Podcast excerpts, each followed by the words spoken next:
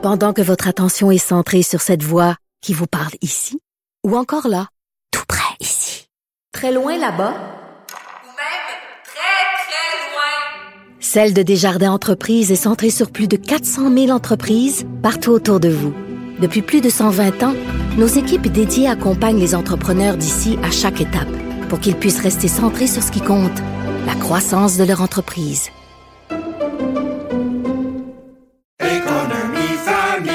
Ici Ricardo. Et Émilie, marchand d'IGA. On a envie de vous inspirer à bien manger. À moins de 5 la portion. Suffit de repérer les produits valeurs sûres et de les cuisiner avec une de nos recettes. Les valeurs sûres, c'est bien pensé, hein? Bien sûr! Détails sur IGA.net.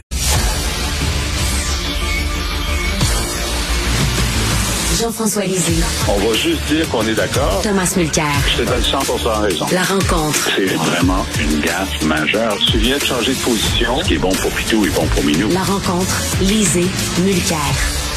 Tom, Tom, excuse-moi, loin de moi de vouloir partir la chicane, mon cher Tom. Ça, c'est, ça, c'est sûr. Ça, c'est pas dans ta nature du tout. Du, du tout, j'ai- j'aime pas la chicane, mais... Non, non, ça se sent, hein. Oui, oui, oui. Mais, mais, mais Tom, la, la dernière fois que Jean-François, lorsqu'il avait proposé qu'on prenne une partie de nos migrants de chemin Roxham, qu'on les envoie à Ottawa, qu'on leur demande de les rediriger dans les autres provinces, T'étais furieux et tu disais ce n'est pas le Canada dans lequel je veux vivre. Tu trouvais ça épouvantable. Ben, c'est ce que le fédéral fait finalement. Je pense qu'ils ont écouté Jean-François. Qu'est-ce que Ah, ben, penses? Richard, je dirais charitablement que tu tournes un tout petit peu les coins ronds. Ok, et, je- et- je t'écoute. et- et tr- et très charitablement dans ton interprétation de ce que notre ami et collègue Jean-François Lisée a dit. Je t'invite de retourner voir ce qu'il a réellement dit. Et c'était un petit peu plus, euh, un peu plus direct que ça.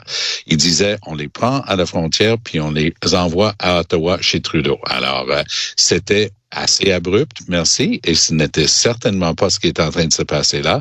Ici, justement, le gouvernement est en train de rediriger les gens vers les centres les plus appropriés. Mais dans le ton et dans le contenu de ce que Jean-François avait proposé, il y a un monde de différence entre ça et ce qui est en train de se passer en ce moment. Jean-François. Ben, ça dépend de la grosseur de ton monde.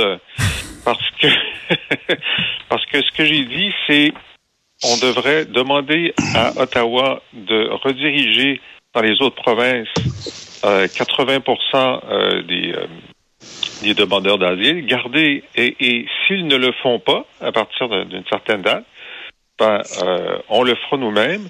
On les mettra dans des autobus climatisés et on les conduira à Immigration Canada à Ottawa ou à un endroit qui nous désigneront. Ça, c'est les mots exacts que j'ai utilisés.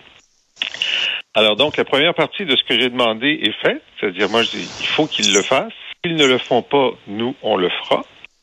Et là, ce qu'ils font, c'est qu'ils les prennent à la frontière, ils les mettent dans des autobus climatisés et ils les amènent dans des endroits de leur choix en Ontario. Donc, la différence n'est pas énorme. Euh, puis ils les mettent dans des autobus.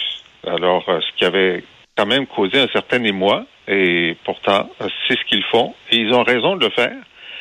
Euh, donc, euh, je- moi, je pense que c'est euh, c'est le fait que la, la température a augmenté considérablement depuis euh, deux ou trois semaines sur cette question-là, qui a poussé, et la demande du gouvernement canadien, euh, du gouvernement québécois, évidemment, qui a poussé le fédéral à faire ça, et enfin à le faire, et c'est très bien, et on doit, on doit s'en réjouir qu'il le fasse. Voilà. Ben, en fait, ça va finir par mettre énormément de pression sur Trudeau finalement, parce qu'apparemment, la pression qui venait d'ici ne suffisait pas. Et maintenant, euh, il y a des, des personnes qui vont être en train d'arriver, notamment dans l'Ontario de Doug Ford. Et là, ils ont les mêmes problèmes de logement que nous, parfois même plus aigus, parce que c'est plus cher encore à Toronto qu'ici. Il y a une pénurie partout au Canada de logements. On a des difficultés dans le domaine de la santé. Il y a des difficultés à pourvoir en éducation. Puis ici, on a appris qu'il y avait même des problèmes plus structurels, c'est-à-dire que l'accès aux fameux cours euh, d'immersion en français, c'est-à-dire ce qu'on appelle les, classes d'accueil pour les nouveaux arrivants. Là, tout d'un coup, les gens qui, arrivaient par des voies tout à fait régulières se, se heurtaient à des classes bondées et, et fermées. Donc, il y avait une sorte de découragement aigu pour les gens, justement, qui arrivaient par la voie patiente, normale et complètement institutionnalisée pour immigrer au Canada et, qui s'affrontait justement à cet afflux de personnes qui arrivaient de manière irrégulière. Puis il y a parfois des exemples concrets qui disent un instant, le mot est en train de se répandre dans différentes communautés. Puis l'exemple concret, euh, c'était la, la, communauté grecque, euh, pardon, turque, euh, et, et euh, les Turcs qui arrivaient à quel, quelques personnes par année. Tout d'un coup, l'année dernière, c'était 5000. Donc le mot se répand. La ville de New York aidait. On a appris que les agents de douane des États-Unis aidaient les gens de Plattsburgh à, à, Roxham. Donc, il n'y a rien qui tient. On va voir si Trudeau réussit à faire quelque chose d'intelligent avec Biden, mais il n'y a rien qui est sur la table. Euh, écoute, Jean-François, tu as certainement vu la première page du National Post, un gros texte de Tasha Keredin. It's time for PM to take Roxham Road seriously. Première page d'un journal national. Est-ce qu'on peut dire qu'à partir d'aujourd'hui, ce n'est plus un problème québécois, c'est un problème fédéral maintenant. C'est un problème national, le chemin Rockland. Ben, euh, c'est intéressant comme question parce que dans les faits, ça a toujours été mmh. un problème fédéral. Est-ce que politiquement, ça devient un problème, euh, un problème euh, pour Trudeau? Écoute, euh, le, le, fait qu'ils aient pris la décision euh, de d'amener les euh, demandeurs d'asile en Ontario, c'est déjà la, la, preuve qu'il y a quelqu'un à Ottawa qui a, qui a décidé que la pression était trop forte la pression était trop forte euh, et, et, donc a pris cette décision-là. À quel moment ils l'ont pris? Bon, il a fallu que ça, ça, ça, ça s'organise. Donc c'est pas en fin de semaine qu'ils ont décidé, c'est il y a, il y a un certain temps avant. Euh, moi, ce qui m'a euh, un peu frappé hier, c'est dans la réaction comparée de Legault et de Trudeau face à ce, ce dont Tom vient de parler, c'est-à-dire euh, le fait que des douaniers américains au noir euh, amène euh, des, des, demandeurs d'asile à Roxham, le fait que euh, la ville de New York donne des, des billets jusqu'à Plattsburgh. Alors, on a su que M.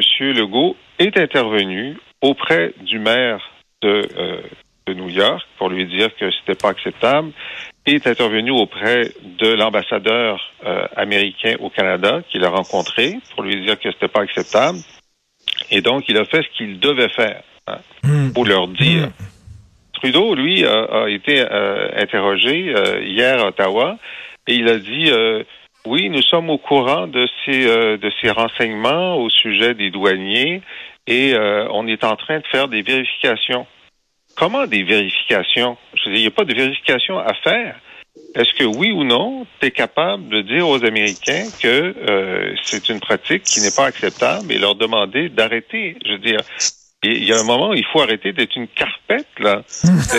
et, et Legault a plus de colonnes vertébrales que Trudeau dans un, dans un cas comme celui-là. On, on, voit que euh, Mélanie Joly arrête pas de, de, de, faire venir à son bureau l'ambassadeur russe pour lui dire qu'elle n'est pas d'accord avec ce qu'il qu a dit sur ceci et cela. Très bien. Alors, est-ce qu'ils peuvent envoyer quand même euh, une note euh, à l'ambassadeur américain pour dire, puis au maire de New York pour dire, écoutez, on vous demande d'arrêter de faire ce que vous faites? C'est vrai, Tom, euh, Legault est plus proactif là-dessus que, le, que, euh, que Trudeau? Oui, et il faut retourner, je m'excuse, je vais faire un tout petit peu d'histoire. Oui. 2018, à la veille de l'élection, François Legault donne une entrevue à l'actualité, un de ces trucs où chaque chef de parti reçoit les mêmes questions. Legault dit deux choses. Il dit, bon, regarde, historiquement, on s'est essayé à deux reprises en un grand soir de régler ça, ça n'a pas marché. Il dit, moi, je vais y arriver, sans jamais préciser c'était où y. Et il a dit, en faisant trois choses, je vais aller chercher à Ottawa plus de pouvoir en matière de langue, d'immigration et de culture. Voilà. La loi 96 euh, prétend modifier l'acte fondateur du Canada, l'acte de l'Amérique du Nord britannique, pour y insérer le, Québec comme nation et dire que le français c'est sa langue. Il utilise la clause non-obstant, puis Trudeau est en train de mettre 96 et l'achat de la langue française dans sa loi C13 à Ottawa. C'est un, un, changement de cap majeur. L'immigration, on est en train d'assister à quelque chose que Legault va gagner. Il a dit plus de pouvoir en immigration. Trudeau va être obligé de donner raison à Legault à cause notamment de Roxham. Et pour ce qui est de la culture cette semaine, demande pressante, et il va gagner là-dessus aussi, que dorénavant, le CRTC soit obligé de consulter le Québec obligatoirement lorsqu'il s'agit de quelques changements de politique qui affectent la culture québécoise. Donc, pour toutes ces choses-là, le gars est en train de, de faire ce qu'il a dit qu'il allait faire. Pour ce qui est de l'immigration et du chemin Roxham, je garde une lueur d'espoir. Et j'y crois. Parce que sans ça, Trudeau est cuit. Trudeau va dire, quand Biden est là, dans, dans des termes Trudeauesques, on est en train de regarder la possibilité d'étudier et analyser, bla, bla, bla. Mais il faut qu'il parle de l'entente tiers pays sûr. S'il ne le fait pas, politiquement, c'est une catastrophe pour les libéraux. Euh, écoute, Jean-François, hier, euh, Pierre Poilièvre euh, dit qu'il était pour euh, le fait que les provinces utilisent la clause dérogatoire. Est-ce que qu'est-ce que tu en penses, toi? Bon, alors là, il est en train de se passer quelque chose chez les conservateurs parce que il, a retourné sa veste une deuxième fois.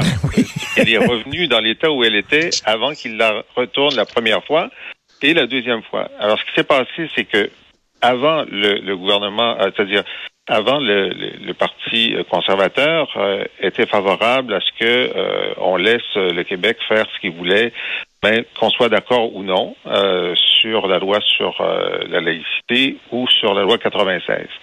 Pendant la campagne au leadership, euh, Jean Charest, qui était candidat, on s'en souvient, c'est un monsieur qui était déjà, je pense, à Québec, qui a été à Québec, qui était à Ottawa. Et, un, euh, petit bout de temps, oui.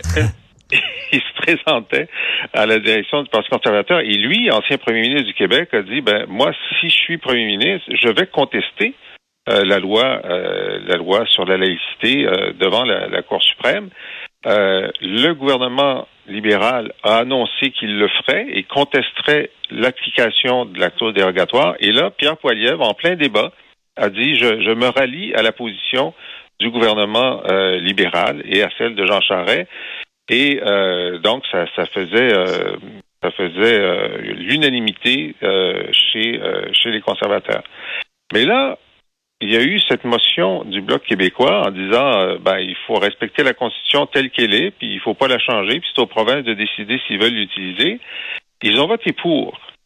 Et, euh, et donc, est-ce qu'ils sont en train de se rendre compte que s'ils veulent gagner des, euh, des sièges au Québec, il faudrait qu'ils prennent leur distance sur cette question-là? c'est une bonne bonne question. Peut-être que c'est un réajustement à des fins politiques. Mmh. Ou est-ce qu'ils se rendent compte que euh, le un gouvernement Poliev pourrait décider de vouloir utiliser la clause dérogatoire euh, pour euh, obliger les, les, les, juges à faire ce qu'ils veulent en matière criminelle, par exemple. Moi, je, moi, c'est c'est une hypothèse, mais je pense qu'on réfléchit trop loin quand on dit ça. Je pense que le, la préoccupation des conservateurs est plus immédiate et c'est du clientélisme pur. Il a euh, mouillé son, son index, il le tient en l'air, il est en train de, de, regarder dans quel sens va le vent. Et Poiliev, non seulement il a changé son fusil d'épaule, mais c'était assez gênant pour son lieutenant, et je le mets entre guillemets dans les airs, le mot euh, lieutenant, euh, Pierre Paulus. pourquoi? Ben, parce que M. Paulus a dit, ben, j'appuie Poiliev parce que lui, il est pour la loi 21, la loi sur la laïcité. Hum. Et voilà qu'en plein milieu de la campagne, comme Jean-François vient de le, bien le décrire, il change complètement son, sa toune. Il dit non, non, je vais le contester, je suis contre ça. Puis pauvre Paulus avait l'air d'un épais d'avoir dit ça, mais il restait là. Puis il est encore son lieutenant aujourd'hui. Et finalement, c'est Poiliev qui est encore en train de changer. Mais pour moi, c'est du pur clientélisme. Il, il prend la mmh. température de mmh. l'OIC, mmh. et il écoute le commentariat, puis il dit, je m'en vais par là-bas. Il n'y a pas de fond, il n'y a pas de substance, et il n'y a certainement pas de conviction là-dedans. Hein? Un politicien qui euh, fait des choses pour avoir des votes. Non, non, c'est choquant. C'est choquant. Écoute, c'est tellement drôle ce que tu viens de dire, Richard. Si je peux permettre, Jean-François, deux secondes, parce qu'au cours des deux dernières semaines, à deux reprises, euh, les libéraux fédéraux ont fait mine justement d'être choqués parce que les conservateurs font de la politique. Il y a, il il y a 15 jours, Trudeau dit ah, c'est effrayant. Poiliev veut rallier des gens qui sont fâchés avec le gouvernement à voter pour lui. C'est épouvantable. Il essaie d'avoir des votes. Ben oui, c'est un politicien comme toi, mon coco. Ben. Puis là, deux, une semaine après, c'était David Lametti, le brillant et hautement talentueux député de Verdun et ministre de la Justice, qui dit en chambre, il dit Ah, c'est effrayant. Il fait de la Mais- politique sur le dos du fait que des gens qui sont dangereux circulent dans la rue parce qu'on les laisse sortir en attendant leur procès. Puis les meurtres à Toronto, il y a un bon nombre qui ont été commis par des gens en liberté. Il faut reconsidérer Ben ça. oui. La dit, c'est bien épouvantable de dire qu'il faut avoir ce débat-là. Depuis quand, quand on a des débats en politique, il veut rallier des gens à, pour voter pour lui. En tout cas, Eh moi, ben là, oui, ça mais- me fait tellement rire. Jean-François, j'espère quand tu faisais de la politique, tu n'as jamais pris des positions seulement pour avoir des votes, Jean-François. Ben, si j'avais fait ça, peut-être que j'aurais été élu, mais j'ai pas fait ça, ça fait que j'ai pas été élu. Bon, bon, Jean-François, bon. qu'est-ce que tu penses de ça? Euh, un, un professeur qui a été arrêté à trois reprises pour proxénétisme euh, a pu continuer à enseigner. C'est seulement qu'en novembre dernier qu'on s'est rendu compte que le gars il avait un passé de proxénétisme. Mais Jean-François, tantôt Félix Séguin me dit, allé sur le plu- je suis allé sur le plumitif, j'ai fait des vérifications, j'ai rentré le nom du gars et j'avais toutes ces arrestations, euh, ces, condamnations, tout ça. Ça m'a pris quelques minutes. Comment ça se fait que euh, le centre euh, de service scolaire n'a pas fait ça, Jean-François? Écoute, c'est, je veux dire, moi, je pensais que c'était dans la loi de l'éducation ou dans les protocoles qu'il y, avait une vérification au moment de l'embauche pour le personnel qui travaille avec avec des élèves. Je me souviens qu'on avait eu cette question-là pour, pour les garderies euh, lorsqu'elles sont apparues euh, et qu'il y a eu des cas comme ça. Et là, de toute évidence, euh, ça n'a pas été fait. Et, euh, et donc, euh, cette personne-là a été retirée de, de son contact avec les enfants à un an de sa retraite. Je veux dire, ça a duré, Ben oui. euh, ça a duré Ah, très, 20 très ans. longtemps. Mais il est en train de récidiver, oui, justement, euh, euh, euh, dans son comportement avec des étudiants. Écoute, ça renvoie à une question importante, parce que depuis des années, il y a une discussion qui consiste à déterminer si, comme dans d'autres juridictions, nos enseignants devraient faire partie d'un ordre professionnel qui peut les discipliner, voire, c'est automatique, hein, un avocat a une peine de prison ou est, condamné pour un truc avec une peine X, tout de suite le bureau du syndic doit aller là-dedans, puis ça peut mener au retrait de permis de pratique. Mais au Québec, on a tellement de personnes non qualifiées, qui n'ont pas leur brevet, qui n'ont pas Mmh, les études mmh. nécessaires, qui n'ont pas les certificats, qui enseignent, qu'on peut pas avoir ça. Donc, il y a un trou. Et qui est supposé de remplir ce trou? C'est le gouvernement qui assume la responsabilité. C'est eux qui disent, ben là, toi, tu es habilité à aller travailler dans une école. Mais on apprend que c'est rendu au niveau tellement basique chez les fonctionnaires euh, de premier étage euh, dans, dans les commissions scolaires qui existaient dans le temps ou les euh, centres de services scolaires, c'est que le travail ne se fait pas. Et, et cette, cette histoire, tu sais, tous les trois ont fait, la, fait dans le ah ça se peut-tu, c'est effrayant. Mais oui, mais oui. Ça fait partie de notre job. Mais littéralement, j'ai lu ça ce matin, puis je tremblais. Je me disais, les parents qui ont, qui, C'est qui ont, qui- ce gars-là a fait quoi d'autre pendant les 20 ans qu'il était là? Il a Ben fait oui. quoi d'autre? Écoute, Et- il, a, il a été pimp. Et d'ailleurs, tu as soulevé un point important, Tom, euh, dans tes courriels que tu m'as envoyés. Jean-François, je, je veux t'entendre là-dessus. Après ça, Tom, euh, la première fois que le gars a été arrêté pour proxénétisme, et là, le gars, il était pimp de quatre filles de 14 à 17 ans, OK? Il y a eu Oui. huit mois de prison. Oui. Voyons Oui, donc, huit mois. C'était très peu, puis ensuite il a été repris une deuxième fois, euh, et là il y a eu une peine qui était plus longue. Mais euh, lui, c'était un vrai enseignant. Là, c'était pas quelqu'un qui était euh, qui avait pas les qui avait pas démontré la capacité d'enseigner. Et d'ailleurs, moi, le détail que j'ai trouvé euh, le plus divertissant, c'est que euh, il dit qu'il était, il avait une bonne capacité de Ben oui. recruter ces jeunes filles-là pour devenir des prostituées. Parce que, entre autres, ils faisaient leur devoir. Ben oui, ils donc. faisaient leur devoir. Ben oui. C'est- pas beau, ça? C'est- quelque chose. C'est hallucinant. Cette histoire-là, honnêtement, je, on a assez d'expérience tous les trois. Moi, je me permets de dire qu'une fois que c'est traduit et que ça se rend dans les journaux au Canada anglais, euh, le, le surlendemain, là, d'ici ce week-end, ça va être au BBC, cette histoire-là. C'est- une histoire dont on peut pas être fier. Et, c'est une histoire d'horreur du fonctionnarisme aigu dont on souffre ici au Québec. Parfois, ça veut Et- juste dire que tu n'as pas tel permis à temps. Mais, mais ici, Et, il s'agit d'un ça fait, danger c'est la deuxième fois. Il y a un prof qui avait mis enceinte deux de ses anciennes étudiantes et qui continuait à enseigner aussi. Finalement, là, on a allumé, puis on l'a suspendu. Mais c'est oui, incroyable. Mais grâce au travail de Marois Risky dans ce, ce cas-là. Oui. Puis quand on a posé la question à Drainville en chambre, qu'est-ce qu'il a dit? Ben, euh, ben, ben, ben, ben, c'est- c'est- c'est- ça prend des gens qui ont quand même un petit peu de tonus pour occuper Ben ces oui. fonctions-là. Non, non, c'est vraiment incroyable. Merci à vous deux. J'adore ton imitation de Willie Whitpecker, euh, Tom. Merci à vous deux. Salut. Salut, bye. Si vous voulez lire les commentaires de Jean-François Lisée sur l'actualité et entre autres écouter son balado où il revient euh, sur les grandes dates de l'histoire du Québec, allez sur la boîte à